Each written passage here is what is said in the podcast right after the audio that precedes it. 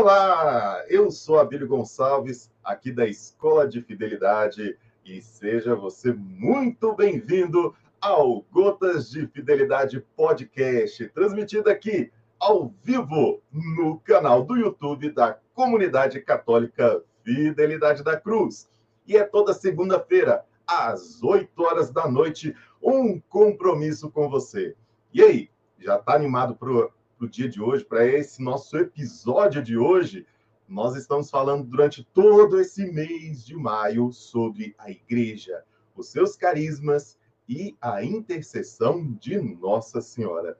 Em especial, hoje, nós vamos falar um pouquinho sobre o que está ali no Evangelho de João, no seu capítulo 19, que eu vou narrar aqui para que vocês possam acompanhar. Perto da cruz de Jesus, permaneceu de pé sua mãe a irmã de sua mãe, Maria, mulher de Coplas, e Maria Madalena. Jesus, então, vendo sua mãe e perto dela o discípulo a quem amava, disse à sua mãe: Mulher, eis aí teu filho. Depois disse ao discípulo: Eis tua mãe. E a partir dessa hora, o discípulo a recebeu em sua casa. Depois, sabendo Jesus que tudo estava consumado, disse para que se cumprisse a escritura até o fim: Tenho sede. E que sede de Jesus era essa? Será que era de água? Ele realmente precisava beber alguma coisa? Nós temos a plena certeza que ele deseja as almas que estão sedentas pela busca por Deus. E todos os leigos, eles deve, ele deve buscar saciar essa sede pelas almas, pois Jesus anseia se incorporar a cada alma a sua própria pessoa. Matar essa sede é estar completamente com Jesus Cristo. Quem nos diz isso muito bem é Santa Teresinha. Santa Teresinha do Menino Jesus, nos seus escritos e numa história de uma alma, ela nos conta um episódio muito interessante. Teve um domingo, quando terminou a Santa Missa, ela pegou um caderninho de orações e fechou. Quando fechou, a imagenzinha de, de Jesus Cristo crucificado ficou aparente. E ela achou assim bem destacante, né? E falou assim: "Poxa, um Jesus crucificado, né, que se destacava pela as suas mãos trespassadas emanando sangue. Isso, e ela imaginando assim, aquele sangue gotejando e ninguém amparando, ninguém é, com querendo fazer com que aquele sangue não fosse derramado à toa. Por isso, ela diz o seguinte: a partir desse dia, aí é a palavra dela, a partir desse dia ressoava a cada instante em meu coração o grito de Jesus moribundo: Tenho sede. E aos, aos ecos desse brado ateava-se em minha alma um fogo tão insólito e tão vivo que toda minha ânsia era de dar de beber ao meu amado, salvando-lhe almas, cuja sede me devorava, e arrancando a todo custo os pecadores às chamas eternas. Olha que bonito. Ela queria dar de beber a Jesus porque ela também se sentia devorada por essa sede. E o preço para fazer esse serviço era qualquer sacrifício que fosse necessário para tirar os pecadores do inferno, das chances de ir para o inferno. Eis esse exemplo que nós precisamos para animar a nossa evangelização. E olha o que diz o catecismo: que os leigos também podem se sentir chamados ou a vir a ser chamados para colaborar com os pastores, né, com os padres, com a igreja, no serviço da comunidade eclesial. Isso para o crescimento e para a vida mesma da igreja, exercendo aqueles ministérios bem diversificados, segundo a graça e os carismas que o Senhor quiser depositar neles. E é assim que nós hoje vamos tratar, vamos falar um pouquinho mais sobre outro carisma que nos traz essa característica. E para isso, eu queria trazer aqui também nossa querida Natália, que vai estar aqui conosco. Boa noite, Natália! Boa noite, Abílio. Boa noite, pessoal. Tudo bem, Abílio? Tudo muito bom, muito tranquilo. Essa noite nós temos essa missão de levar esse conhecimento desse desejo de Jesus Cristo para cada um de nós. E eu queria que você falasse um pouquinho sobre essa esse, esse, essa passagem, o que ela te diz também? Porque é aquele momento da paixão de Cristo, aonde nós também somos convidados a fazer parte, né? João ali aos pés, junto com Maria, né? representa todos nós naquele momento de sofrimento. A gente, de repente, não vê o tamanho que é a, o serviço que nós temos que prestar aquilo que realmente foi nos dado, qual foi aquele sentido de se fazer né, filho e acolher a mãe na nossa casa. Exato. Quando eu ouço nessa passagem, eu me lembro muito de uma, um trecho do Diário de Santa Faustina, em que Jesus pergunta para ela, ela lê essa passagem, Jesus pergunta: E tu, minha filha, o que estás fazendo para saciar a minha sede?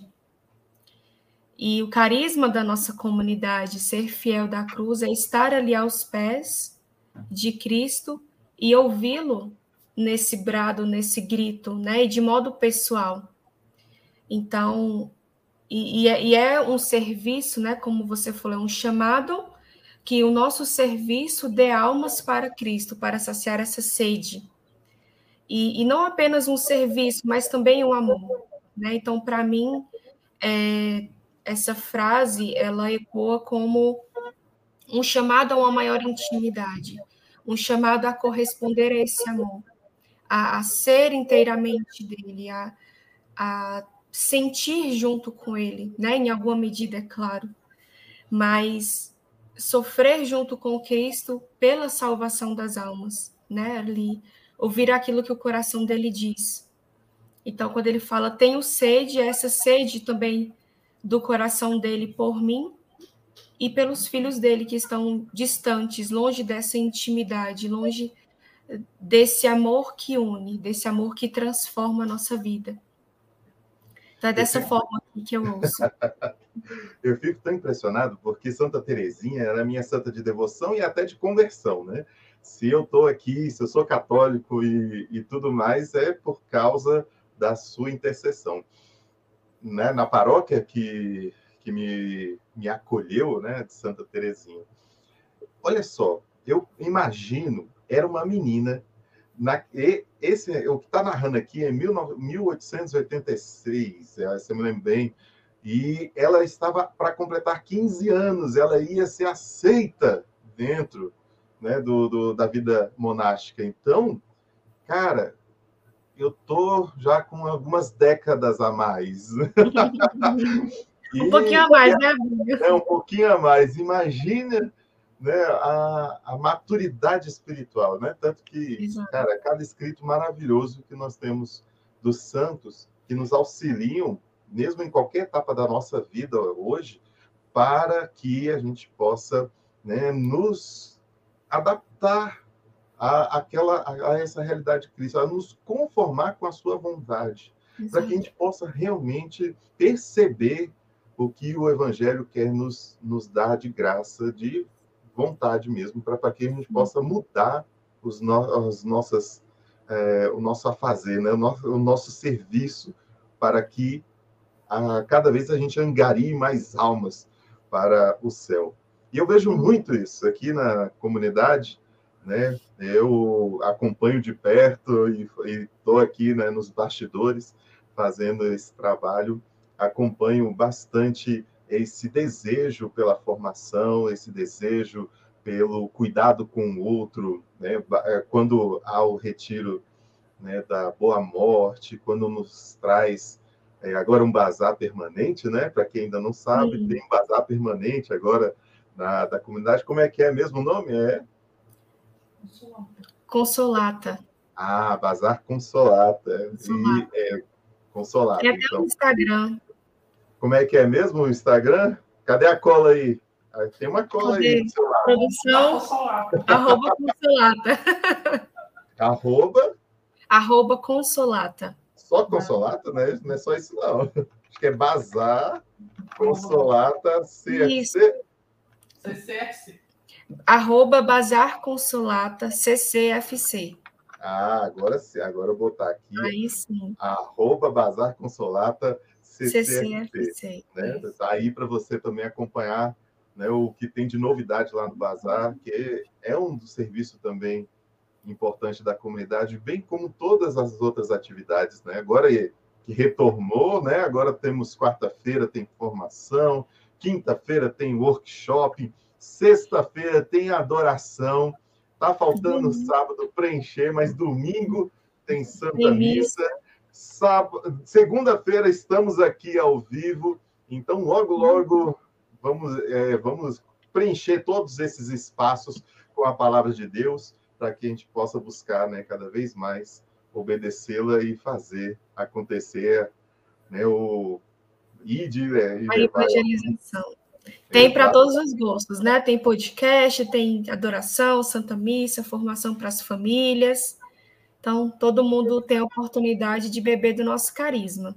É isso aí. E você pode participar junto conosco também. a Mônica já está aqui. Boa noite, muito bem. Boa noite, Mônica. Você pode mandar sua pergunta, pode falar algum, fazer algum comentário. E vamos falar de carisma. Carisma hoje muito, muito, muito, muito, muito legal.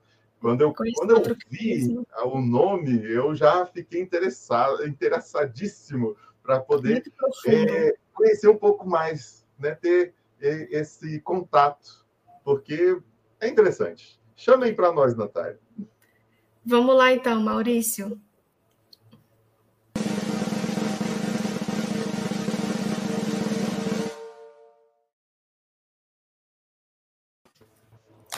Boa noite. Boa noite. Tudo bem, Maurício? Tudo bem, graças a Deus. Maravilha, seja bem-vindo, que alegria ter você aqui no nosso podcast hoje. Eu que agradeço aí, né, a, o convite aí. Tenho um carinho muito grande por vocês aí. Tive umas duas, duas vezes ou três vezes aí em Brasília com vocês. Fui Sim, muito bem acolhido. Nossa, a comunidade de vocês muito bem acolhido. E agradeço o carinho e estamos sempre juntos em oração aí, né? Muito bom. A gente que a gente estava até aqui agora há pouco antes de começar o podcast lembrando, conversando, né, sobre algumas vezes que vocês vieram aqui. Foi uma alegria muito grande recebê-los. Ótimas lembranças. Graças a Deus. Foi aí que eu tive o contato, né, com a com a irmã lá, né? As Servas da Misericórdia lá, das Irmãs da Misericórdia, né? Ah, sim, as Irmãs da Misericórdia. Teve uma irmã que teve, ficou 12 anos com a matéria de Calcutá, né? Fantástico. Conviveu com uma santa. É. Muito bom. Então, Marício, fala um pouco para a gente sobre, é, sobre a sua vida, né? Se apresenta aí para o pessoal que está chegando agora, para que eles possam te conhecer. É, meu nome é Maurício, né? Tenho 37 anos, sou casado, né? Tenho cinco filhos, né? É, sou casado 19 anos, né? Sou novo aí, mas casei novo. É, sou fundador né, da comunidade missionária da M Almas, né? Por misericórdia de Deus. Deus chamou essa grande missão, né? Quem é fundador sabe, né? A grandiosidade que é né, essa missão de fundador, principalmente que é algo novo para a igreja, né? Até a igreja lá, né? Tá, é tudo muito novo para todos, né? Para o fundador e para a igreja e para todos. Né? E, mas ao mesmo tempo, feliz, né? Que Deus sempre suscita, né? No, na, na história da igreja, né? Uma nova forma, né? De viver a vida consagrada, né? E nós estamos aqui, leigos, né? Confiando profundamente na misericórdia de Deus, acreditando nesse chamado e, e lutando, né? É, profundamente para viver, né? A transmissão daquilo que Deus nos confiou, que é o nosso carisma, né? De, de propagar o desejo do Senhor pela salvação das almas, mas ao mesmo tempo na diversidade de tantos carismas que, graças a Deus, existe né, na igreja no mundo e de forma mais abundante né, aqui no Brasil, né, essa, essa, essa graça né, do Espírito Santo, como o Papa João Paulo II vai dizer, né, nesses tempos difíceis né, que a igreja vive. Né. Então, tenho quatro filhos né, vivos, né, e um eu perdi, né, foi a primeira gravidez da minha esposa, né, ela, tinha, ela tem uma doença chamada trombofilia, a gente não sabia, então acabou que não conseguiu segurar, né. A, a comunidade ela tem oito anos, né, como comunidade, né, mas como projeto a gente já tem 12 anos, né? Então, então esse projeto foi antes de virar comunidade, é isso? Sim, a gente foi então, um projeto. O que a gente quer saber é exatamente isso. O ah. qual é, é, o início dessa, dessa caminhada? Da onde surgiu? Veio um anjo e disse assim: seja fundador. Seria até bom, né? Seria uma coisa mais afirmativa, né? Sai de rezar, sai de discernir, não sai fazer nada. É porque, assim, a gente está aqui já falando é, um mês inteirinho com fundadores de comunidade. Ah, e todas as trajetórias estão sendo, assim, muito parecidas. As histórias são complexas, são cheias de nuances, mas quando a gente vai ver no fundo do fundo, Deus chama da mesma forma. Aí a gente está super curioso para ver uhum. se continua a mesma história. É. Deus tem os seus caminhos. Essa trajetória, antes, antes de, de comunidade, antes de pensar em, em, um carisma, aonde que estava o Maurício? O que que Maurício fazia? Se era católico de berço? Como é que como é que surgiu toda essa trajetória? É, depois que a gente reza, discerne, né, vive muita coisa, né, a gente começa a perceber que, na verdade, Deus chamou a gente desde sempre Porém, né, nossa falta de percepção da seriedade, a gente às vezes demora, demora um pouquinho para perceber, né? Mas eu fui católico, né, desde berço, né? Graças a Deus, é, nunca tive assim aparentemente alguma dificuldade na questão da fé, embora visitei outras outras questões, mas mais por causa de futebol, essas coisas, ah, vamos jogar bola na minha igreja lá, eu vou, tal, né? Mas sempre fundamentado na fé católica mesmo, graças a Deus, minha mãe, né? Uma pessoa de fé, né? E, e durante, e, e, durante a minha história, na verdade, quando você faz aquele discernimento para entender o que Deus quer de você, você percebe que Deus te quis sempre, né? E, e eu costumo até falar muitas vezes, né? E tá até com, falando com frequência isso, né? Porque minha mãe, né, usava método contraceptivo, né, usava o DIL, né, e tinha 10 anos já que não engravidava por causa do DIL, e eu, e eu vim, né, e eu imaginava que Deus me quis, né, porque a gente sabe, né, que o, com, com um DIL não, não é uma coisa, não, não se, é impossível aparentemente a mulher engravidar, porque, né, ele fica ali, né, irritando a, endométrio, né, constantemente, mas ali já foi uma graça, né, de entender que Deus me queria de fato, né? E fui muito amado, graças a Deus, pela minha família e tal. Eu fui batizado, né? E ali foi consolidando, né? O que Deus queria de mim, mesmo sem eu saber, né? É, não tive dificuldade para fazer é, minha primeira comunhão, o crisma.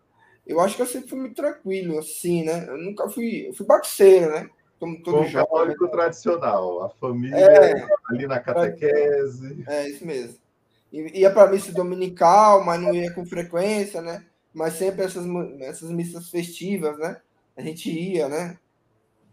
Como a realidade do Brasil, assim, uma coisa meio cultural, né? Não é uma, uma fé talvez mais sólida, mas é uma fé cultural. Mas aquilo ali é nós, nos alimentando de alguma forma, né? Eu tive muita experiência de fé, mesmo não aprofundando assim na, no entendimento dela, né? Mas naquilo que eu entendia, eu, eu, utilizava e Deus sempre me confiou muita coisa, assim, né? Muitas graças eu tive, né? Vindo de Deus assim pela fé que eu, que eu tinha, né? E eu acho que inconscientemente que ele ia consolidando a, aquilo que Deus queria de mim, né? embora eu tive uma conversão tardia, né? Converti com 25 anos, assim, numa, numa, força, numa coisa mais, né? Numa experiência de oração, né? Num retiro querigmático. Mas antes disso, eu sempre tive experiência muito boa, né? Até com o nascimento da minha própria filha, né? Que minha filha mais velha, eu, no dia do nascimento, nascimento dela, foi a primeira vez que eu rezei o terço da minha vida, né? Eu não sabia nem rezar o Salve Rainha, né? Minha mãe teve que me ensinar, a minha esposa lá na sala, né, do parto, né? E a gente angustiado lá, o pessoal rezando tudo, né? Porque nessa hora, nas dificuldades, a fé é, é o primeiro caminho que a gente busca, né? Então, minha esposa lá, né? Com a dificuldade dela, da doença dela, todos os medos. E minha mãe falou, vamos rezar o terço, né? E eu sabia só o Pai Nosso Ave Maria. O credo eu sabia direito, né?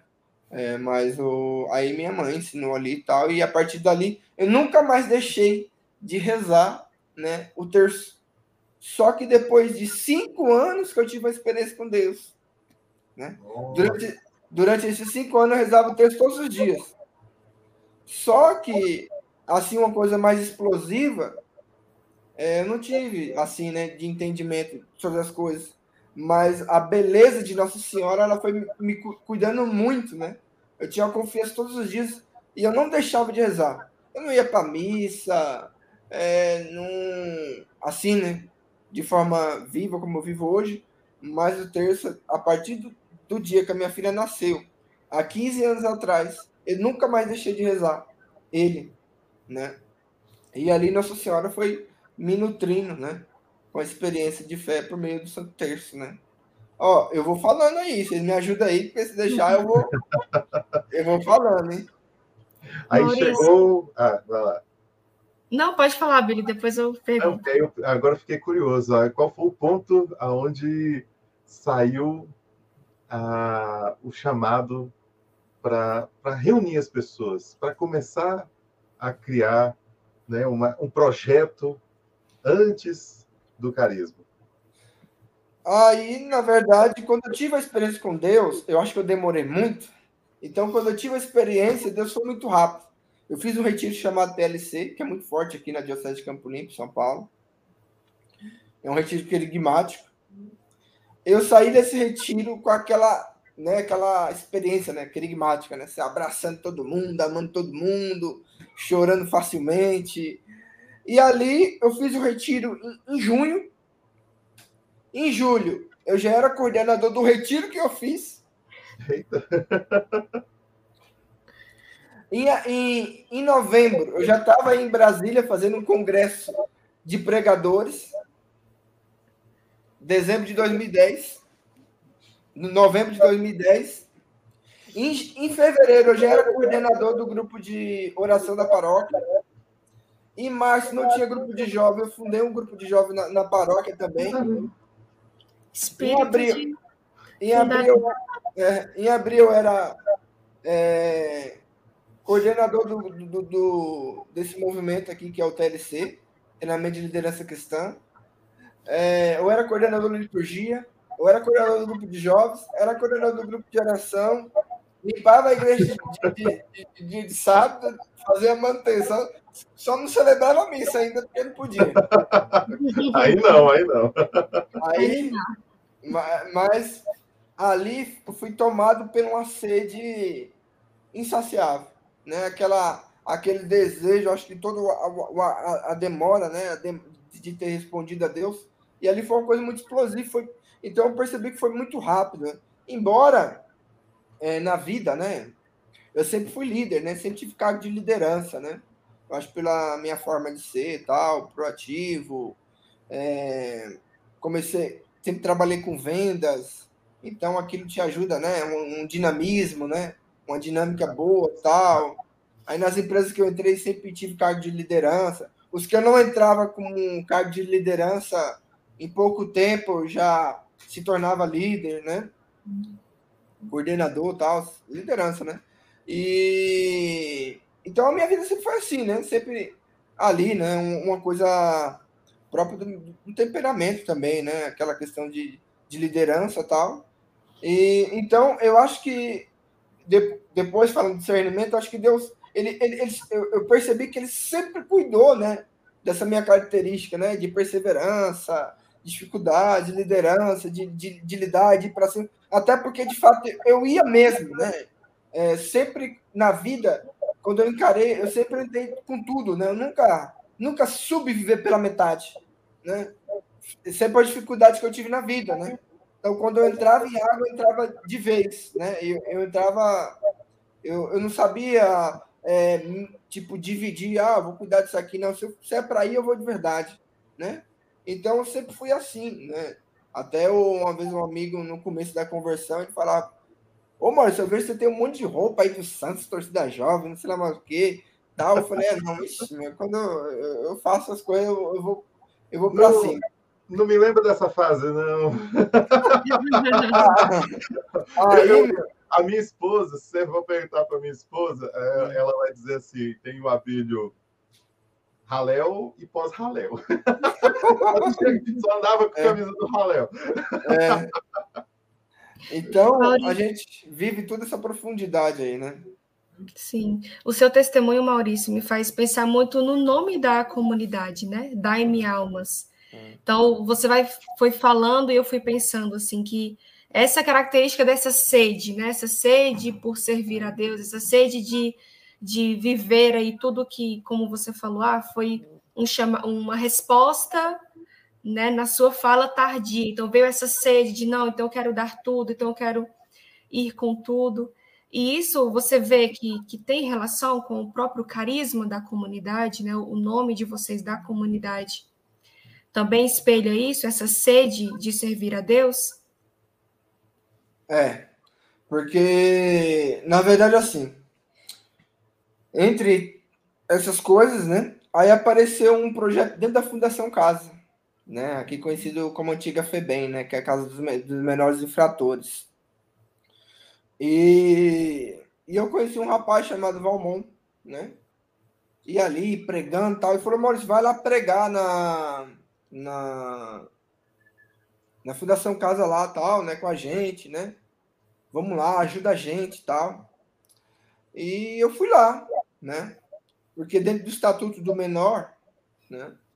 Eles têm direito, né, à, à educação religiosa, né? Então a gente fazia grupo de oração dentro da Fundação Casa, todo sábado à noite, né? Das sete da noite até as nove horas da noite a gente estava lá, dentro da Fundação Casa, dentro da cela, fazendo grupo de oração com eles lá, né? E Dom Bosco, né? Padroeira aí de Brasília também, né? É ele tinha, um, ele tinha um projeto dentro da Fundação Casa, né? E esse meu amigo, ele colocou o nome do pro, pro chamado Projeto da M Almas, porque no quarto de Dom Bosco tinha, um, tinha um, uma frase escrita, né? Em latim, né?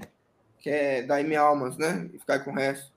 Que é uma passagem de Gênesis lá, né? Que, que foi a inspiração de Dom Bosco, né? Das, o bem, das pessoas caem com bens, né?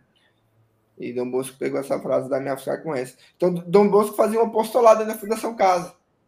Então, esse apostolado começou né, nessa questão. Só que eu já fazia um trabalho de missão de rua, com, com morador de rua tal. Aqui em São Paulo tem bastante, né? E não que outros lugares não tenha, mas aqui é uma quantidade bem considerável. de São Paulo é, é, ah. é, bem característico de São Paulo, na realidade. É, né? porque muita gente vem para cá, né? e tenta várias, várias formas. Hoje, com a droga, aí essa possibilidade, essa condição, infelizmente, aumentou, né?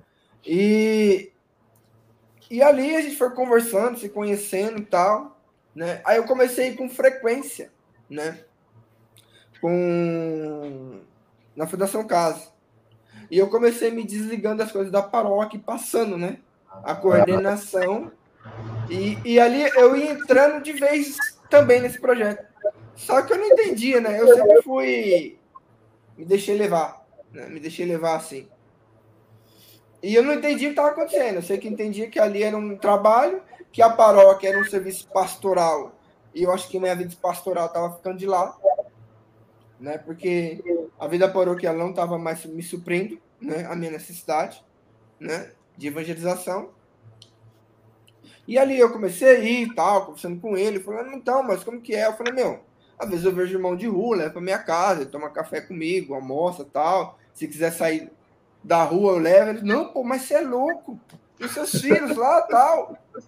Eu falei, louco, pô, o cara precisa de ajuda. Eu falar, não, pro cara. Não é só porque eu não conheço, não sei lá mais o quê. Sei lá, acho que o cara não vai fazer nada, não. Mas eu tô ajudando o cara, vai fazer uma coisa comigo. Né? Mas enfim. Aí o pessoal, eu comecei a ajudar o povo. O povo, ah, Maurício, eu quero sair da rua, eu quero sair da droga, né? Às vezes muita gente de família, eu quero sair da droga, da bebida. Eu falei, meu, vai lá em casa, a gente conversa e tal. E eu te caminho, né, pra uma casa, né? De acolhida e tal. E o cara ia lá, a gente conversava, explicava para ele como que é a regra da casa e tal. Ele falou, não, pô, vamos, vamos alugar uma casa aí, pô, você é doido, não dá pra você fazer isso na sua casa, não. Aí eu falei, é, vamos, né? eu trabalho, né? ele também tinha o comércio dele, ele falou, meu, nós paga metade, depois nós vê se acha benfeitor aí, mas a gente arruma uma casa aí, né? Mas vai correndo aí, porque eu tô para casar e e depois a gente resolve, né? Aí ele falou, vou casar em janeiro, tal, né? Corre atrás papelado. Depois de casar, a gente inaugura a casa. Eu falei, não, beleza, pô. Aí ele casou, ele, só que ele casou na semana, né? Ele era. Ele vivia mesmo caminho que eu, assim tal. Eu não vivia da Providência também, nem ele, né? Mas ele tinha uma liberdade pelo fato de ser dono do seu próprio negócio. Aí ele queria mais um matrimônio, mais um sacramento, né? Então ele casou numa quarta. Na outra quarta ele teve um acidente de carro. E na outra quarta ele morreu.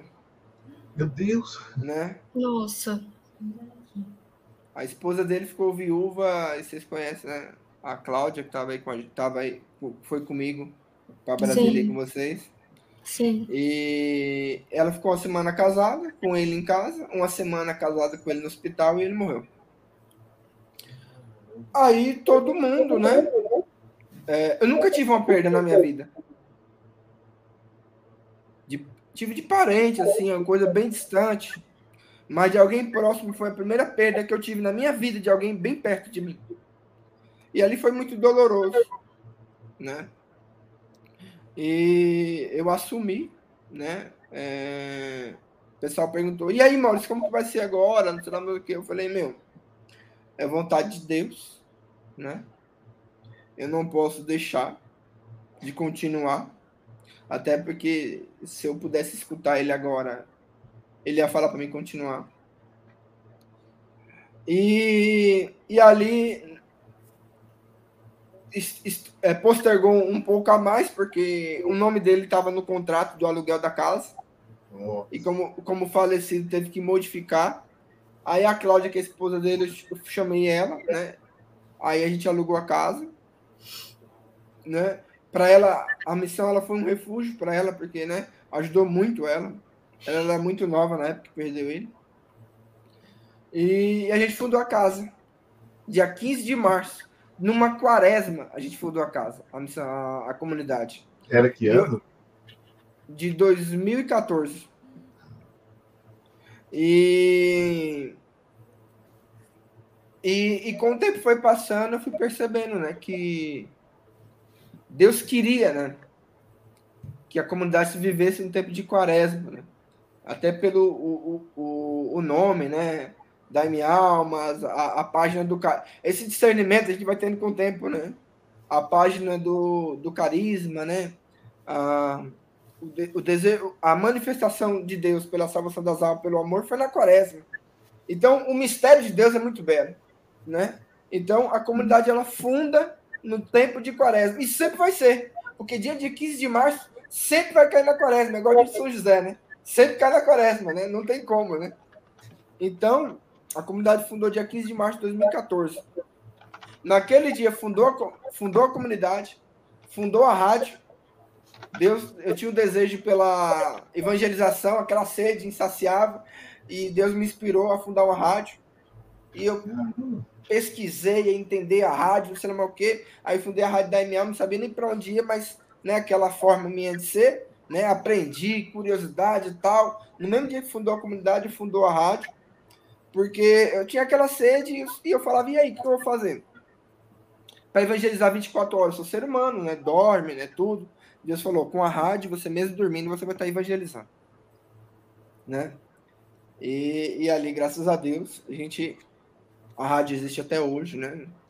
Ah, que massa. E, e ali foi indo e desenvolvendo muita coisa. É que eu vou falar para você, não sei nem quanto tempo que, que eu tenho aqui.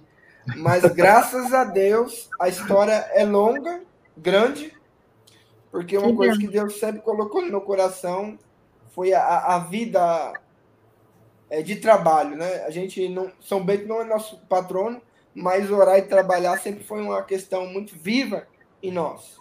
Muito viva. Hoje a comunidade é poucas pessoas, mas às vezes até as pessoas de fora falam, e aí, mano?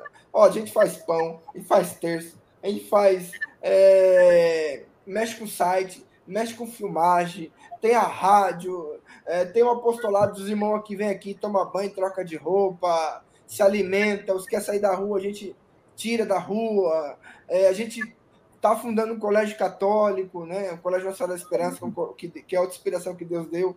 A gente está fundando um colégio, está formando os professores, enfim, é muita coisa para falar. Nem sei se estou falando rápido, mas porque é bastante coisa para também não, não, não, acumular. Então, essa sede realmente ela é muito viva em meu coração, né? E no coração, graças a Deus, das pessoas que estão com a gente, muitos membros, muitas pessoas que passaram aqui, né, que não estão mais, mais vivendo essa experiência e o carisma estão no coração deles, né? Eu acredito muito nessa, nessa, nessa, nessa questão né? E ali, depois da minha conversão, foi tudo rápido. Porque eu tive, né, essa. E às vezes até acho que eu vou, eu vou morrer cedo, porque né, eu acho que eu atrasei, eu atrasei muito, né? O pessoal não gosta que eu falo aqui, mas eu atrasei muito, né? É, um, um, entendimento, porque eu, eu tinha uma consciência que Deus queria alguma coisa de mim, sabia, meu? Algumas pessoas até falavam para mim, né? Tipo aquela linhagem, ah, Deus tem um propósito, mas não falava assim diretamente que Deus tem um propósito. Às vezes a minha irmã falava, ah, meu, acho que você tem alguma coisa, alguma coisa especial em você, meus primos tal, porque eu sempre fui inteligente assim. Mas não fui inteligente porque de estudar, de, eu tenho facilidade de aprender, né? Tipo, eu leio um livro, eu faço um resumo dele tranquilamente, né? A professora na escola é, passava a lição ali e depois ela repetia, eu falava, pô, mas ela já explicou isso aí de, novo, né? Eu não tinha passei de ouvir duas vezes a mesma coisa tal. Ser pragmático, né? Então, eu acho que isso deu uma velocidade, né? Uma graça que Deus me deu, a gente sabe, né? Porque tudo vem de Deus eu não tenho dificuldade e falo sem demagogia as qualidades, porque né, da mesma forma que eu conheço minhas qualidades, eu conheço muito bem também meus defeitos, né? embora muita gente fala as qualidades para fortalecer, né? Prevalecer, né? Porque os defeitos nos envergonham, né? E a qualidade, graças a Deus, nos alega, né? Que bom, né? Que é isso que nos leva a perseverar. Então Essa... foi tudo muito rápido, né? Sim. Essa a vivência concreta, então, do carisma de vocês, tá? Então, nessa evangelização por meio da rádio, por meio ali, né, dos estudos, a, na acolhida dos irmãos também de rua, então, está nessas diversas atividades, nesses diversos segmentos, então, a comunidade de vocês. É, uma, uma, uma, curiosidade é, que me bateu aqui agora é quem são os membros? Como é que, que quem, quem são vocês? São, são leigos, solteiros, são casados, são consagrados? É, na verdade, o, o a, a, deixa eu responder primeiro a Natália. A Natália falou o quê mesmo? Que, qual foi o quê? As atividades. É, as atividades, isso, né? De forma concreta, né? A vivência o, do carisma. O, na verdade, assim, a gente tem uma atenção muito forte na questão da necessidade, né? Às vezes a pessoa fala, oh, mas seu carisma é trabalhar com irmão de rua. Não. Nosso carisma não é trabalhar com irmão de rua. Nosso carisma não é fundar uma escola, nosso carisma não é nada. Nosso carisma é propagar o desejo do Senhor pela salvação das almas. Onde tem necessidade de uma alma que seja salva, a gente vai fazer se hoje é necessidade do povo, sei lá, é, a pregação, vamos se aprofundar na pregação. Embora a gente prega tudo tal. A gente quer responder aquilo que gera necessidade no coração do homem para que ele seja salvo, né? Então a gente vê na nossa realidade. Um exemplo, se eu for para Brasília e fundar uma casa de missão aí, a gente tem que estudar a realidade aí e ver qual é a necessidade que o povo precisa. Né? O corpo, ele tem sua diversidade, seus membros. E cada, e cada parte do membro, ele, ele corresponde a uma necessidade. Né? A gente não é uma coisa uniforme, né? que, que vive uma experiência daquilo, até porque senão não é, o, o, o, o nosso carisma ele não vai ser autêntico, não vai ser vivo, porque, é, sei lá, eu vou. Meu Deus, hoje me chama aqui na. No, no, aí também tem, né? Mas aqui em São Paulo tem bastante bairros nobres, né? Aí Deus, de repente, quer uma casa de missão no bairro nobre. Eu vou falar, não, mas meu carisma é, é trabalhar com pobre, né? Sei lá, morador de rua. Aí tem morador de rua, aí tem dependente de químico. Não, então, então não vou, não. E, na verdade, pobre todos nós somos, né? Então, eu preciso enxergar a necessidade, até porque eu, os ricos são mais pobres que nós mesmos, né? A única coisa que eles têm é o dinheiro. É, então, a gente vive essa realidade de necessidade. No entanto, que a gente,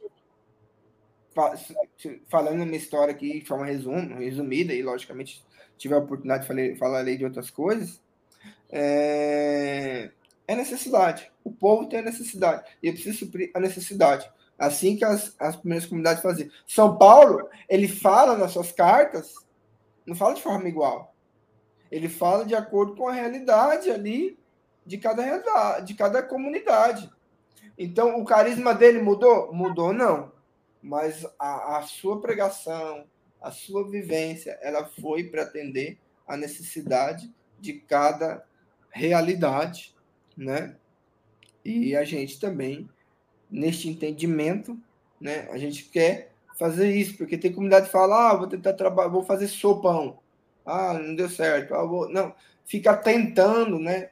Reza, olha a necessidade dos tempos, perceba a necessidade, né? Vocês começando aí falando, ah, pandemia, bendito seja Deus, porque você teve um, um, uma visão, né, é, científica, mente falando, de percepção da ciência, né, do entendimento das coisas, e falou, não, é bom a gente entrar nesse mundo, né, da internet aí, porque existe uma necessidade de um povo que está se atolando neste mundo, né? E a gente precisa fazer alguma coisa, né? A gente precisa também se introduzir nisso, principalmente como leigo, se introduzir neste caminho, né? Para que, inclusive, quem é católico também tenha oportunidade de encontrar podcast católico, é, de encontrar no YouTube é, coisas católicas. Então, é, a gente, a gente é, Deus quer isso e a igreja quer isso da gente, né? que a gente esteja é, participantes dessa realidade viva, né? E como leigos que a gente vive depois do Concílio Vaticano com essa beleza, né? Esse olhar tão belo que a igreja criou, né? Sobre a laicidade, né? E a gente precisa olhar isso e como carisma, autentificar isso aí, porque daqui, não sei, se o Senhor não vir antes, a gente daqui 50 anos consolide, né? aquilo que um dia ele botou em nosso coração como comunidade, né? E a pergunta do Abílio, qual que foi, Abílio? Qual, como é que se torna um daime almas? Qual ah, é. forma como, como as, as pessoas hoje são daime almas? Meu, a gente quando começou, a gente tinha 100 membros, cento e poucos membros. 100? 100. Meu Deus! E eu passei um pente fino, caiu para 20. Depois aumentou, passei outro pente fino, caiu para 15. Depois aumentou para 30, né? Então sempre tem essas oscilações porque o carisma ele é exigente. E a gente vive tempos difíceis que as pessoas não estão preparadas para exigências do evangelho, radicalidade. E eu sempre tive isso comigo, porque na verdade, se eu não for radical, pelo que eu conheço, o pecado ele vai me dominar. Porque o justo que peca sete vezes ao dia, se ele não tiver radicalidade, ele peca muito mais do que sete vezes.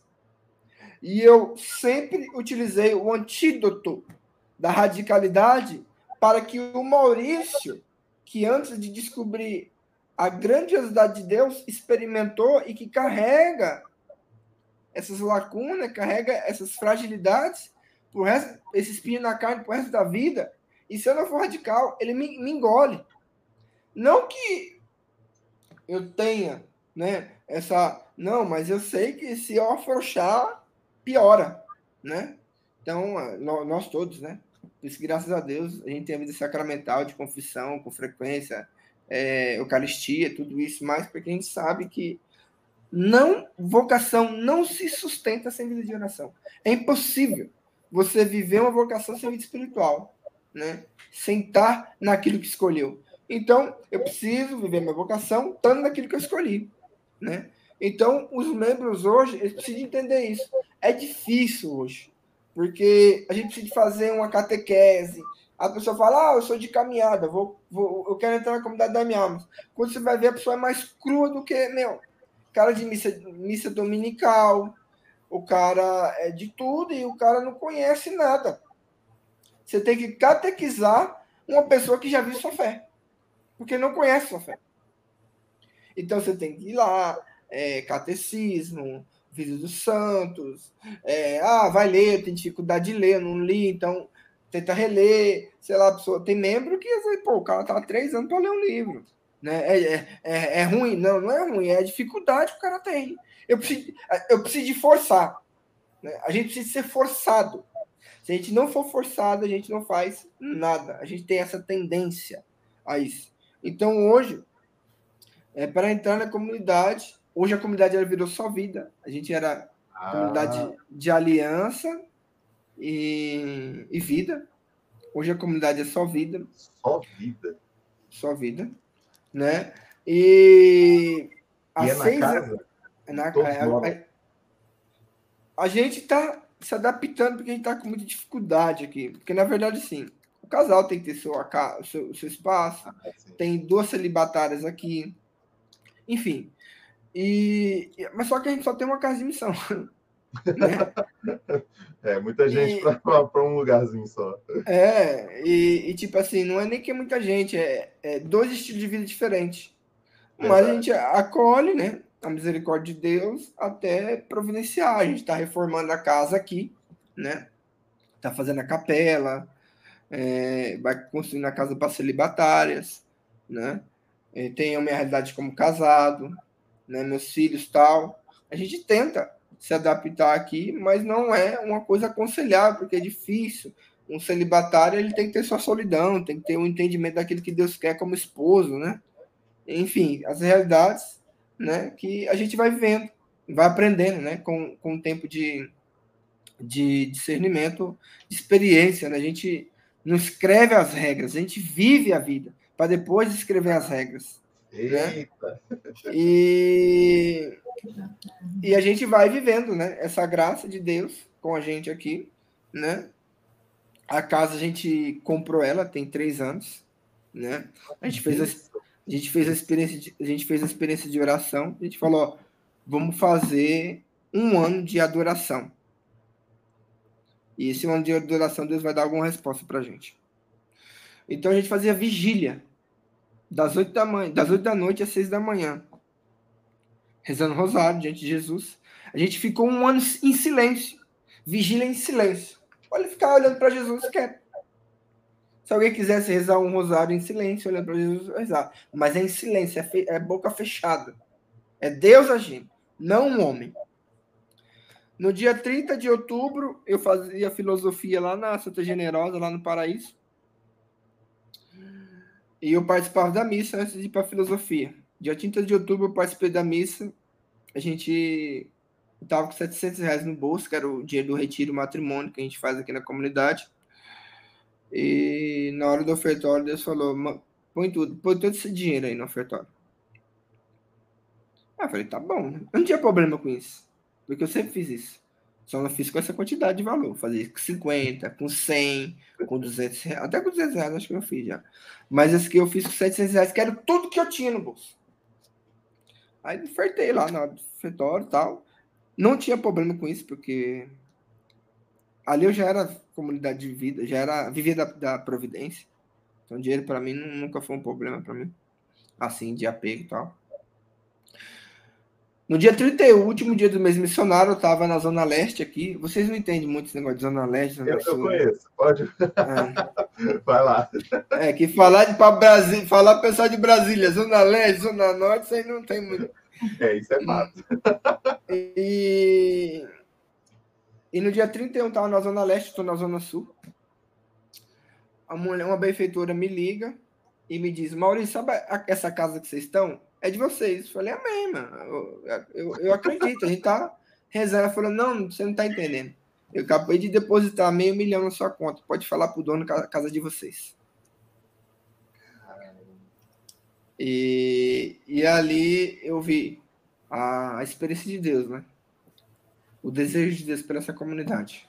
Né? E ali autentificou a verdade do que essa obra é. Né? A gente olha nossas fraquezas, nossas limitações, e ali eu chorava muito. Porque eu não estava acreditando aparentemente, né? E ela falava, eu tô indo para Jerusalém, mas eu não sei como funciona, vou falar com o meu gerente, porque eu nunca fiz uma transferência nesse valor. A mulher ela não tinha, não tinha dinheiro sobrando. No entanto que ela falou que não ia falar com os irmãos dela, não ia falar com ninguém, os parentes, porque eles eram muito apegados e eles iam achar loucura o que ela estava fazendo. E ela falou, Maurício, eu não sei como faz a transferência desse valor. Vou falar com o meu gerente e tal, mas tá quase perto, eu já tinha falado comigo ontem, ontem, sei lá, não sei, eu não lembro direito, porque essa explosão você não tem muito entendimento do que acontece. Só sei que eu falei pro dono, o, o, pro dono não, pro cara da imobiliária, o cara da imobiliária falou, o quê? Como assim? Você já tá no quarto mês de aluguel atrasado, você vai comprar a casa como? Né? Porque eu- a gente alugou a casa, primeiro mês atrasado. No, no segundo mês atrasado. No terceiro mês, ele falou, Maurício, vou dar o dinheiro aqui, meu cara tá enchendo o saco aqui. Eu acredito no trabalho de vocês aí. Mas, meu, pelo amor de Deus, meu, não me dá calote, não, que eu tô ajudando vocês aí, tá? Aí, beleza. No quarto mês, eu fui pagar. A imobiliária lá era uma benção. O cara só recebia dinheiro na mão, meu, à vista, não tinha transferência, tinha boletim, nada. Falei, pô, esse cara é louco. Aí no dia eu fui lá pagar para ele, chegou o cara, vai, vai, meu, todo mundo mão na cabeça, não sei lá mais o que. O cara roubou nós dentro da, da imobiliária. Eu e mais eu, o dono da imobiliária e mais dois. Eu com o dinheiro do aluguel, o cara passava a arma na minha cara assim, ó. Passava assim. Vai, eu tô- todo mundo passa dinheiro, passa celular e ele passava a arma na minha cara e não me via. O pessoal que foi assaltado falou: Putz, ele levou nosso celular, levou tudo tal. Eu falei: Meu, você é louco. Eu falei: Meu, você tem que mudar esse procedimento tal. Ah, é, não mudar. Todos eles viram que eu tinha sido assaltado. Eles viram. E, mas eu não fui assaltado.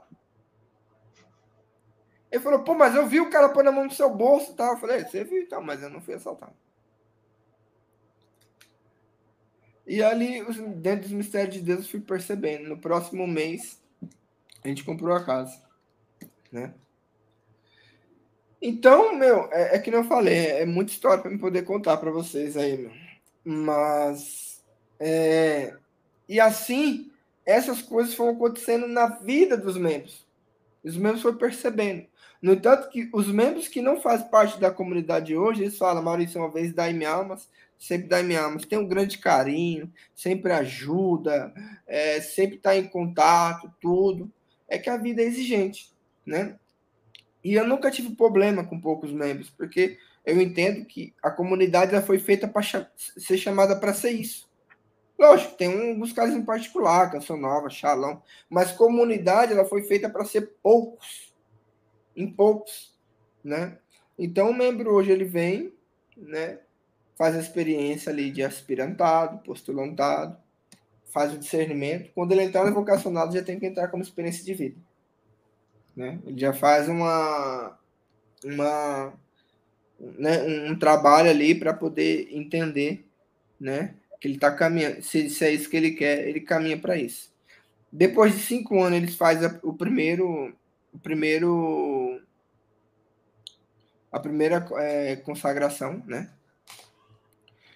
E, e, e, aí, em 10 anos, ele faz os votos, a, a consagração definitiva. Né? Na comunidade, ninguém ainda é definitivo, né? Pelo tempo dela. Só eu, porque nós, lógico, fundador, né? Mas é, aqui hoje ninguém é consagrado de forma definitiva. As consagrações que tem são, são consagrações experimentais, né? E assim a gente vai vendo, a gente tem um carinho por muitas pessoas, né, pelo apostolado que a gente faz, o trabalho que a gente faz, tudo. Que, então as pessoas acabam tendo, né? Uma realidade assim, e a gente sempre ativa, tal, internet, tal, eu mostro, eu tô com o irmão, se eu puder tirar foto, eu tiro, que eu tô ajudando ele tal, porque eu tenho esse entendimento que o bem tem que ser propagado. Eu muitas vezes fui ocultado por, por, por ouvir aquela frase: o que a mão esquerda faz, a direita não pode saber. Mas na verdade, não. O bem, todos têm direito de saber do bem. Agora, se você faz por uma questão de promoção humana, aí você precisa se converter e tomar cuidado com a sua índole, com a forma que você é. Mas se você tem um coração tranquilo diante de Deus, mostre o bem. Porque foi por meio de vendo outras pessoas que surgiu isso no meu coração. Se eu não visse ninguém fazendo bem, eu não ia fazer. Se eu não visse ninguém tirando uma fotinha que tá dando uma marmitex lá por, por irmão, eu não, eu não ia fazer, porque eu não tô vendo. De ver, o mal é propagado e o bem não. Pela uma forma de entendimento errada, e o que a direita faz. Lógico, tem muita coisa oculta que eu faço, mas eu faço algumas coisas ocultas, porque dentro do meu discernimento, eu entendo que aquilo não tem necessidade de ser mostrado. Mas muita coisa eu mostro e faço questão de mostrar, porque o bem precisa ser mostrado. Chega de mal. Parece que o mal é maior do que o bem, mas o mal não é maior do que o bem. É que o mal é mostrado e o bem é ocultado. E o bem não pode ser ocultado. Maurício, você falava da, da vida de oração, né, de vocês, da, da exigência da comunidade, dessa. E você falou muito da, da vida de oração, dessa adoração silenciosa que vocês fizeram. E a vivência né, desse carisma, o, a busca por saciar a sede de Cristo, por saciar o desejo do coração de Cristo, isso enlarguece também o coração de vocês, né? torna vocês cada vez mais íntimos de Cristo, mais próximos deste que, que grita, tenho sede? Sim, porque na verdade, assim, uma coisa que eu faço é eles entender é entender que você está 24 horas em oração. Estar com o outro é estar com Cristo. Eu preciso entender isso profundamente. Porque eu estou diante de uma alma sobrenatural. É isso que nos difere, é isso que nos aproxima de Deus. Então, quando se trata daquilo que Jesus fala em Mateus, né, sobre estive pobre, né, Mateus 24 lá, né, que ele fala, ah, mas por que, que eu não vou para o céu? Ah, porque eu estive nu, você não quer me vestir, estive... Então, é isso, irmão. É entender a necessidade. Porque se eu colocar na minha cabeça que eu só tenho que visitar doente, porque não. Tem irmão que fala, tem, lógico, tem pessoa que tem um chamado particular ali, um, nós não temos chamado particular, nós temos a sede. Onde tem sede, nós quer saciar. Seja um doente, seja uma criança nesse tempo que a gente vive dificuldades na questão da educação, é, no mundo da internet, pessoas de ouvir mais a Deus, é, numa, numa partilha com, com o irmão, no retiro. Pô, a, a igreja ela, ela vai para todo é lugar. Por que, que a igreja vai para todo é lugar? Porque a igreja é um instrumento eficaz de salvação. E se a igreja é um instrumento eficaz de salvação, ela tem que estar em tudo. Senão ela não é um instrumento eficaz de salvação. Né? O, o carisma ele, ele, ele, é assim, né? Propagar o desejo pela salvação das almas pelos meios eficazes, que é a Eucaristia, Nossa Senhora, a, a, a vivendo a plenitude da caridade e a igreja como instrumento de eficácia e salvação. Por quê? São bases que você usa como alimento para você e leva para o outro, né? Essa, essa, essa, essa, essa riqueza né? E, e quem está na igreja, é, né? fora da igreja não, não, não há salvação. Essa frase, essa, muitas mal interpretada, mas ela é muito linda. Se eu tiver. É, eu, eu não vou para o inferno. Eu peco sempre, irmão. Às vezes a vida de pecado ela é, é, é mais tomada em mim do que a santidade, muitas vezes. Mas eu estou no seio da igreja. Ela que me perdoa sempre. Ela que me dá o sacramento da, da unção.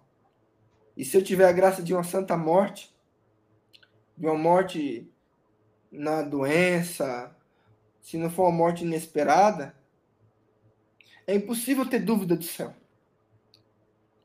Eu busco a santidade para que ela, a morte ela não venha de forma repentina me pegar. Mas dentro da vida natural é impossível não ir para o céu. Eu posso passar pelo purgatório, né? A gente luta para isso, né? Como vai dizer que a caridade ela, né, é, tira, né, esse fardo dos pecados, né? Como vai dizer São Pedro. Mas é, a igreja é, é, é uma riqueza extraordinária. É impossível você não ser salvo dentro dela. Você está comungando Jesus constantemente. Você tem a graça de se confessar com frequência. Aqui em São Paulo, se essa tua pessoa está dentro da igreja, né? É, vida sacramental, missa diária. É, então, infelizmente, muito, graças a Deus, hoje está crescendo muitas pessoas que estão compreendendo a beleza da riqueza que é a igreja. E uma das coisas que eu, que eu mais amo na minha vida, né? É a igreja de Nosso Senhor Jesus Cristo, né? Dela é impossível não se salvar. E foi ela que me deu essa base mim poder entender aquele carisma, né, que eu tive desde a minha nascimento, desde o meu nascimento. E ali no batismo Deus consagrou o que ele queria de mim. E graças a Deus estou aqui com lutas, com dificuldades, mas na certeza que vale a pena. Porque no mundo tereis tribulações. Eu preciso entender isso. O evangelho para mim não pode ser uma frase repetida, não pode ser um poema, não pode ser, não pode ser nada. E eu nunca posso me acostumar com o evangelho, porque ele sempre vai me transmitir uma boa notícia, sempre vai me transmitir uma boa nova. Eu não posso olhar o evangelho e falar: "Não, eu já leio, eu já conheci". Não, você não conheceu. Entre o preto e o branco tem o Espírito Santo, tem o mistério de Deus. E é isso que eu preciso entender. Eu não, eu não posso me acostumar com as coisas de Deus, com o sobrenatural. Não se acostuma com o sobrenatural, busca o mistério todos os dias. Então, olhar para o outro é viver a vida de oração, é ver a vida contemplativa que está se perdendo e olhar para tudo que é criado e perceber o mistério de Deus em cada coisa que é criado e rezar. Rezar profundamente, porque eu preciso de rezar. Eu preciso de olhar aqui, eu preciso de olhar para esse teto aqui daqui do escritório e ver que é branco, e ali Deus me traz inspiração de entender a, a, brancura, aquilo que eu preciso me purificar, aquilo que eu preciso de entender para entrar no reino do céu, porque tudo que Deus, tudo que Deus cria aponta para ele. Tudo que Deus cria está Deus mesmo. E isso é uma coisa que às vezes a pessoa não entende. É até meio confuso eu querer falar algumas coisas aqui. Se eu falar que Deus está 100% numa pedra, ele está, porque tudo que Deus criou, ele está. Deus criou tá. Eu preciso entender esse mistério. E eu, eu, eu, eu né, ainda fazendo filosofia, então você fica olhando, né? Procurando o tudo sentido. E quando você Deus que Deus está no sentido de todas as coisas, é essa beleza. Nós estamos aqui, irmão, pelo lugar da tecnologia que Deus nos remete a, a, a, a, questão, né? Eu nasci no dia de São Benedito, né? São Benedito e Santa Faustina. Nasci dia 5 de outubro. Legal. E São Benedito e Santo Antônio é, é, os únicos santos que tinham o dom da bilocação, né? Na, na, na igreja, né? Teve outros. Tá né? bilocando mesmo. tanta atividade. O, o Padre Pio, teve alguns santos que teve algum momento né, de bilocação, algumas coisas, né? Mas Santo Antônio e, e, e São Benedito, ele se bilocava, tipo, não era uma coisa extraordinária, era uma coisa ordinária na vida deles, né? A gente vê Padre Pio. Padre Pio se bilocava? Se bilocava, mas era um dado momento, né? São Benedito e Santo Antônio, não. Era com frequência. A graça que a gente tem da internet hoje é uma graça de bilocar em vários locais. Hoje a gente tem a graça de estar em vários locais ao mesmo tempo. E se eu não enxergar isso como graça de Deus, eu preciso de, eu preciso de ter uma profundidade na vida da oração, no mistério de Deus, porque tudo é oração. Lógico, preciso, hoje tem oração vocal, oração mental, oração contemplativa, então eu preciso de entrar todos os mistérios para mim entender em cada fase do meu dia, entender que tipo de oração que Deus quer de mim. No trabalho, que tipo de oração que Deus quer para mim no trabalho? Pô, o Santos Místico foi trabalhador, quer São Benedito? Pô, o cara trabalhava constantemente na cozinha lá, tal, Santa Faustina, os, os Santos Místicos, é tudo santo trabalhador. Como o cara vai viver uma vida mística contemplativa trabalhando? É impossível. Mas Jesus, pela perfeição do que ele é, como Deus, né? É, é Deus mesmo, nos seus mistérios. Então, Jesus, ele tinha uma vida ativa. A melhor beleza que a gente de olhar, São Tomás de Aquino, ele fala isso. Jesus, ele é um Deus de vida ativa. Às vezes a gente acha que, pô, eu vou ser contemplativo, então eu tenho que ir para o mosteiro. Se for sua vocação, bendito seja Deus. Mas se não for, dá para ter vida contemplativa. Isso para nós é uma coisa muito longe, infelizmente. Com o tempo se passando, isso se perdeu muito. Está muito longe da gente. Inclusive até dentro dos próprios mosteiros. Hoje é difícil você ver um mosteiro que tem vida contemplativa. Os cartuchos, né? Algumas irmãs carmelitas, mas tem mosteiro que você vê que a vida contemplativa está longe também, né? Mas Jesus na vida ativa tinha vida contemplativa. E isso é uma beleza extraordinária. Então, se eu tenho vida ativa, eu não posso desconsiderar a vida contemplativa de mim. Mesmo que seja pouco, infelizmente, devido ao tempo. Aproveitando, falando muito de Santos, o, Felipe, o Fábio Henrique que escreveu mas também os baluartes dessa comunidade são fortes. Quem são os baluartes da comunidade?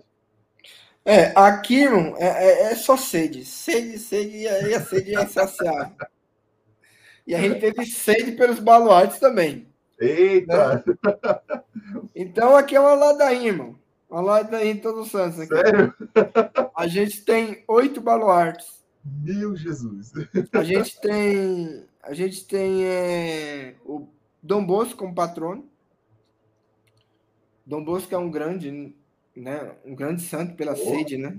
Porque o cara morreu de estafa, se consumiu. Verdade. Se a gente tivesse um, um, um, uns 5 a 10 Dom Bosco hoje, Ave Maria do céu. né?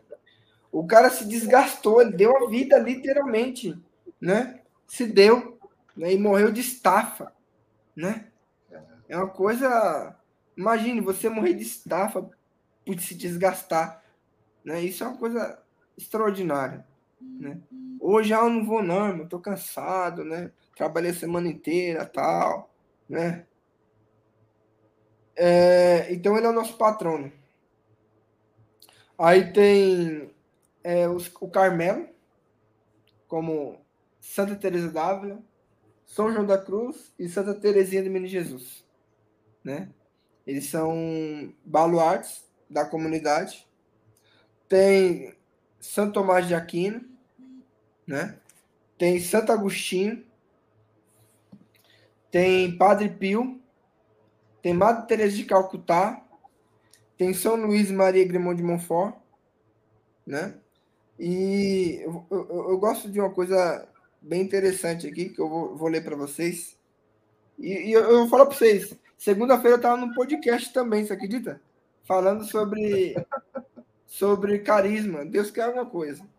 Mas eu vou falar que eu acho muito bonita essa, essa inspiração que eu tive aqui, esse entendimento, né? Os baluartes da comunidade missionária da M Almas, podemos dizer que são presentes do amor de Deus para a vocação específica da comunidade. Espelho, apoio, coluna, reflexo daquilo que a comunidade é chamada a ser. Ou seja, são homens e mulheres santas que traz consigo parte abundante do carisma, das características essencial que a comunidade é presenteada e chamada a ser e a ter. São sinais que apontam a vida e a missão da comunidade, levando a sua própria intimidade, identidade. São também verdadeiros mestres espirituais, que conduzem a uma intimidade com o Senhor. E deles desfrutamos, assim, de toda a mística que eles desenvolvem em seu relacionamento com Deus. Os baluartes da comunidade missionária da Almas são sinais do amor de Deus por nós que nos tem acompanhado desde a fundação da nossa comunidade. São João Dom Bosco, é o patrono, Padre Pio, Santa Teresinha da Menina Jesus, Santa Ter... São João da Cruz, Santa Teresa d'Ávila, Santo Agostinho, né? São Luís Maria Grimond de Montfort, Santa Teresa de Calcutá. Esses são os baluartes da nossa comunidade. Ou seja, colunas, sustentáculos da vocação da M Almas. Assim, falar deles para nós é falar da nossa vocação, daquilo que o Senhor nos chama, sem nos confundir com a vocação salesiana de Dom Bosco, ou se confundir com a congregação de Santa Teresinha de Jesus, entre outros. Pois todos temos um carisma particular na igreja, uma vocação com características próprias, por desígnio de Deus, que bebe da vida, do ensinamento desses santos. Assim foi a história da igreja. Quantos fundadores que saíram de uma congregação que bebeu daquele carisma, que foi fonte para alimentar outros carismas? Né? Então, ter os baluartes hoje, né? É você beber daquilo que a igreja nos dá para que Deus suscite, senão eu não venho do seio da igreja. Então, é, esses são nossos baluartes, são oito. Cara, muito bacana. E Renate, olha só, se confirma mais uma vez que ninguém nasce fundador. todo, todo fundador chega uma hora, ué, como assim? Como é o que, que eu estou fazendo aqui? É Deus é. quem chama, né? E forma Deus e chamou, suavemente traz para para frente, né? Pra, é, traz para frente, não empurra de verdade, né? Coloca lá no, no estandarte para para que Cristo possa estar realmente sendo o principal né, no carisma. Cara, é Uma coisa que eu ia falar para você, só para essa parte de fundador, ela é, é muito importante. é muito importante entender isso, porque a gente, graças a Deus, a gente vai criando maturidade e, e, infelizmente é muito belo você, eu vejo, né, graças a Deus aí o Abílio, a Natália, mas eu vejo outras pessoas também tendo um olhar muito, muito é, admirador, um olhar de admiração para o fundador, porque realmente o fundador ele precisa disso, porque os membros eles têm um fundador. O fundador é um mistério para ele mesmo. Então, muitas lágrimas escondidas que os membros não vê, como aquele pai precisa ter pulso firme, precisa de mostrar força para seus filhos, para que seus filhos tenham segurança. Às vezes o fundador ele tem essa dificuldade, né? O membro ele não tem cabeça de fundador, ele não vai entender, porque membro é membro, é, fundador, ele, membro não tem cabeça de fundador. E, e o fundador ele, ele, ele sofre muito para chegar onde ele chegou e vai sofrer muito por essa sua vida. Por quê? Porque ele vai estar unido à cruz de Cristo. E, e, e, e ter a fidelidade na cruz de Cristo, você precisa compreender que a dor está sempre com você. Porque ou eu, eu me torno fiel da cruz, ou me torno inimigo dela. E às vezes eu quero me tornar inimigo dela, porque eu esqueço muitas vezes a minha situação e ela começa a me sacrificar, me apunhalar, me dar pontadas em mim, né? E, e às vezes eu não estou tão bem no mistério de Deus. Porque nas minhas oscilações, uma vez ela, ela, ela, ela pode tomar conta de mim. Eu sempre tive medo de ser fundador. E a gente vai estudando a história da igreja, a gente vai ver os fundadores que. Porque o diabo ele vem com força, né? Os fundadores, comunidades que acabaram, comunidades assim, na história da igreja, né? Instituto, Sim. congregações e tal, né? Pô, São Francisco terminou a vida dele fora da, da, da, da congregação, que ele fundou. Então a gente vê que é, é, é muito é, é doloroso. Né? Eu chorei muito quando eu entendi, né? Num retiro de fundador, numa, na escola de formação que eu participei, de fundadores, e eu percebi ali toda a minha história e Deus que me chamava desde todo sempre. E ali eu chorava e eu, e eu pensava, meu Deus do céu, eu nunca tinha entendido isso, né? Encaixava, tal, estava tão claro na minha frente, né? É a, a, revelação de Deus, né? Porque às vezes você tem ouvido, você não escuta, tem olhos, não vê, tem coração, não sente, mas Deus, nosso Senhor Jesus Cristo, que se revela. E quando ele se revela, aquele constrangimento, aquele entendimento, ele, ele é muito profundo, muito profundo mesmo. Então, na minha vida, ela tem muitas graças, mas tem muitas lágrimas. E eu tenho certeza que outros fundadores não vai mudar a história. Não vai mudar. É muito doloroso, porque, sei lá, você tem família para cuidar, você tem seus filhos, mas tem uma comunidade, tem membro que tem seus desafios, você tem, é, você tem isso, e não é uma empresa, igual trabalhar na empresa, tá, o funcionário não funciona, vou mandar embora, contrata outro, é, enfim, é, ali você faz dinamismo ali, modifica a estrutura. Infelizmente, o cara que trabalha na empresa, ele, ele vai dar a vida, porque ele quer aquele salário a todo custo. Pô, trabalhar na última empresa trabalhar, trabalhar na BRF, mas todas as empresas que eu trabalhei, todos os funcionários sempre foi bem remunerado. E bastante benefício. Né? E então o cara dá a vida ali e tal. Às vezes o cara tem sua fragilidade ali, às vezes não consegue executar, não tem dificuldade de, de atender uma meta, tudo tal, mas o cara quer dar, o cara quer dar a vida. E às vezes, na comunidade, às vezes eu vejo essa frouxidão e isso mexe comigo. Né? Por quê? Porque dentro de mim é dar, dar tudo. Não existe metade. Né? E ali o carisma da minha estava ali, né? Da minha, o resto é resto. Né? Por quê? Porque, inclusive, o meu rema de vida pessoal é buscar o reino de Deus, sua justiça, tudo mais será dado por acréscimo. Eu preciso de confiar. Eu preciso entender que se eu buscar a Deus, Ele vai me dar todas as coisas. Não vai faltar. Não vai. E eu, eu preciso trazer isso para minha vida e trazer para dentro do carisma. Porque a minha pessoa também, ela precisa estar, na realidade, para que os membros enxergam, né? E às vezes me olha com admiração, mas não entende é, é essa realidade que ele pode experimentar também. Às vezes a vida de alguém é admirável, é admirável. Mas ela é admirável para que você faça essa admiração se tornar vivo e real na sua história também. Porque ninguém, Deus é melhor do que ninguém, Deus faz exceção de pessoas a vida é para todos, a graça de Deus é para todos, né? E às vezes a gente fica nisso, mas às vezes tá faltando é um pouquinho de coragem mesmo, de confiar na providência de Deus, de colocar o pé e deixar que Deus coloque o chão. A gente tem nossos medos, a gente tem nossos desafios, mas eu preciso pedir fé, fé, porque é na fé que eu mantenho a fidelidade da cruz, porque se Jesus ele acreditou verdadeiramente que a ressuscitar. Por isso que submeteu à morte. Ninguém se submete à morte se não tem certeza de ressurreição.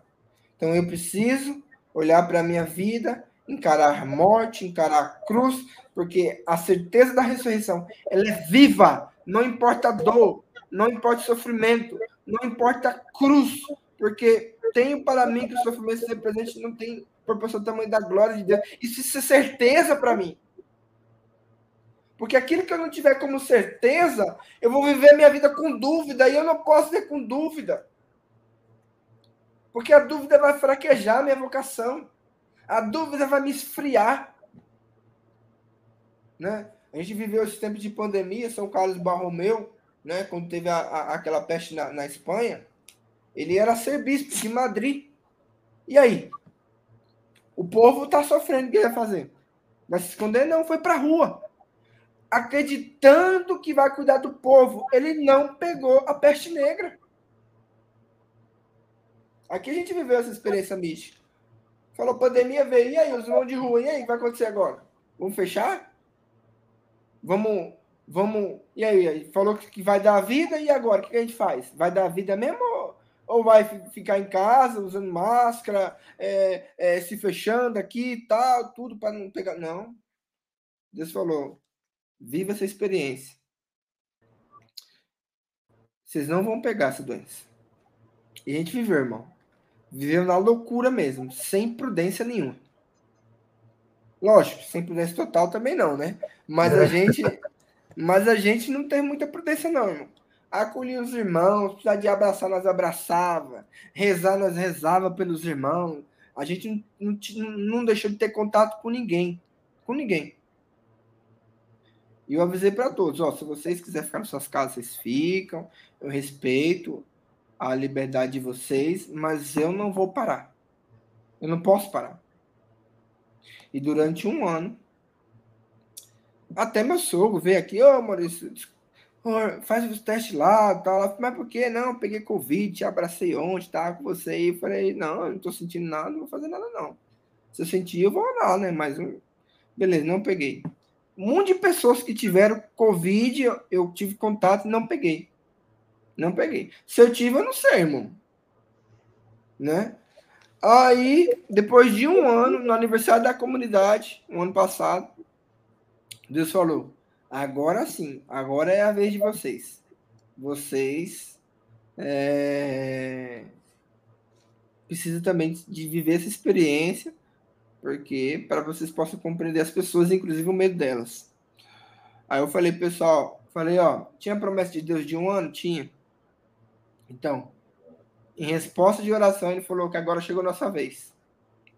Quando eu falei isso, na semana que vem a comunidade inteira pegou. Porque eu não ia falar.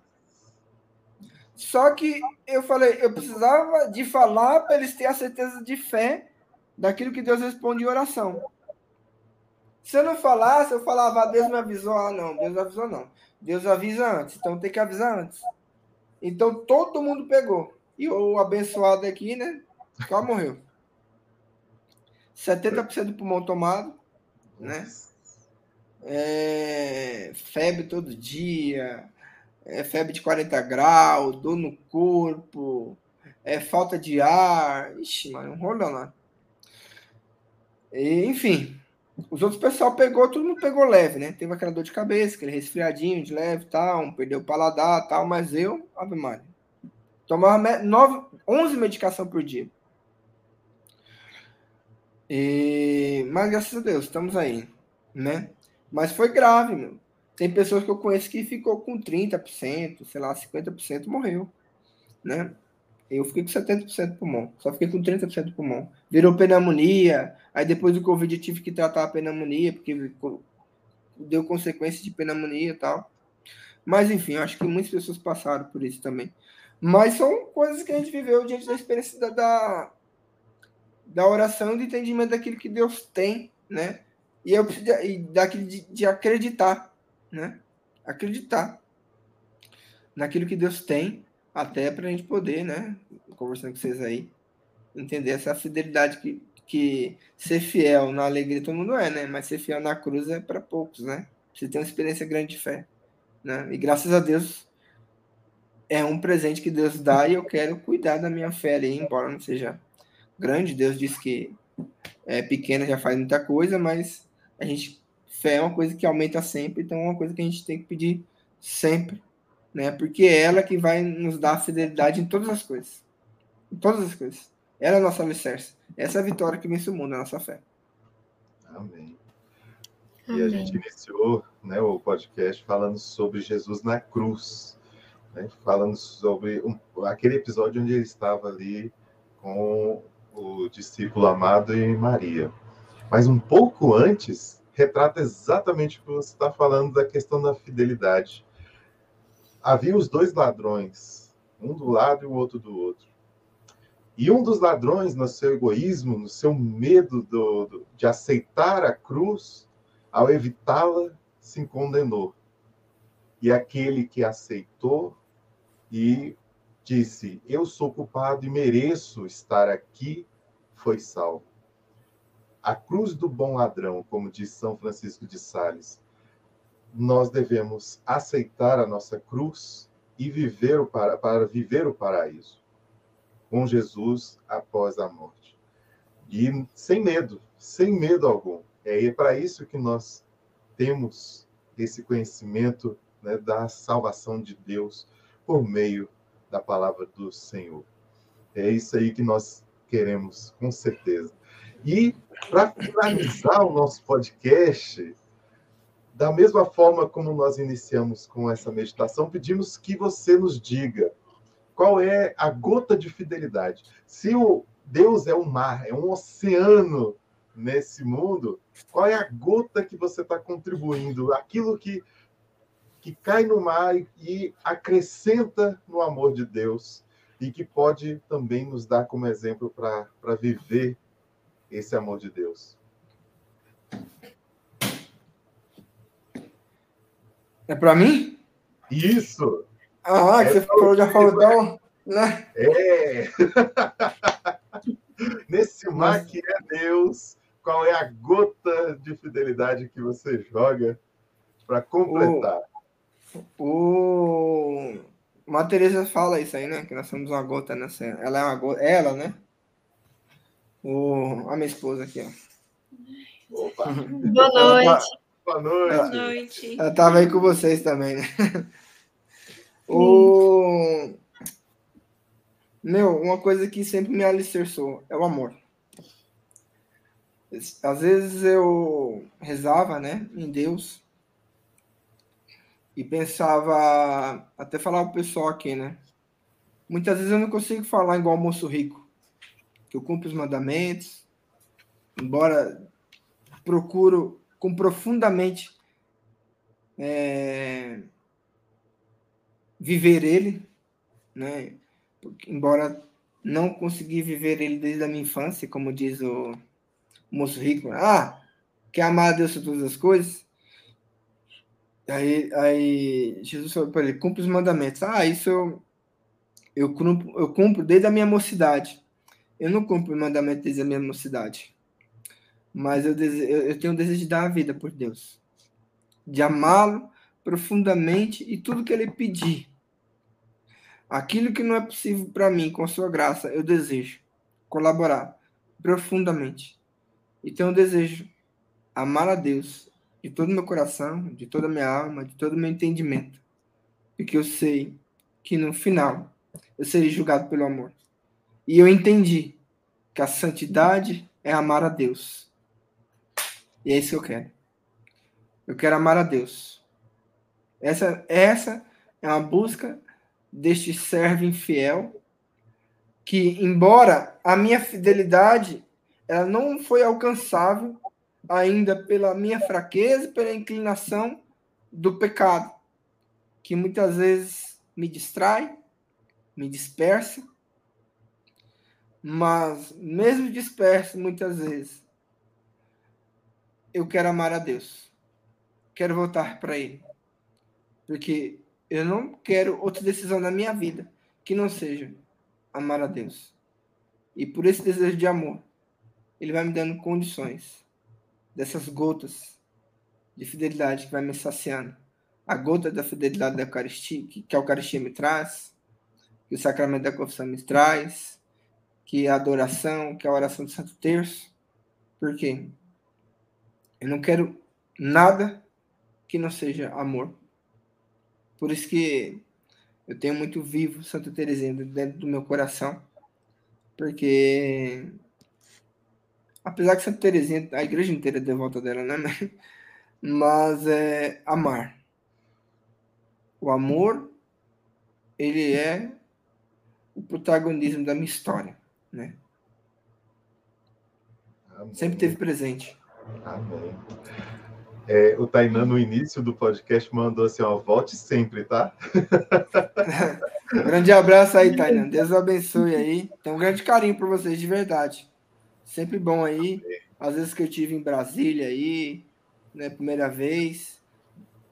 Na verdade, a primeira vez que eu estive em Brasília, eu não conheci vocês, né? Mas quando eu fui aí, né, na casa de missão de vocês aí, fui muito bem acolhido, partilha. Depois, outra vez aí, né? Tive outra oportunidade novamente de estar com vocês aí. Foi um grande carinho aí por vocês, por toda a comunidade, pelo Tainan, todos aí, né? Então, é uma grande alegria saber que Deus aproxima, né?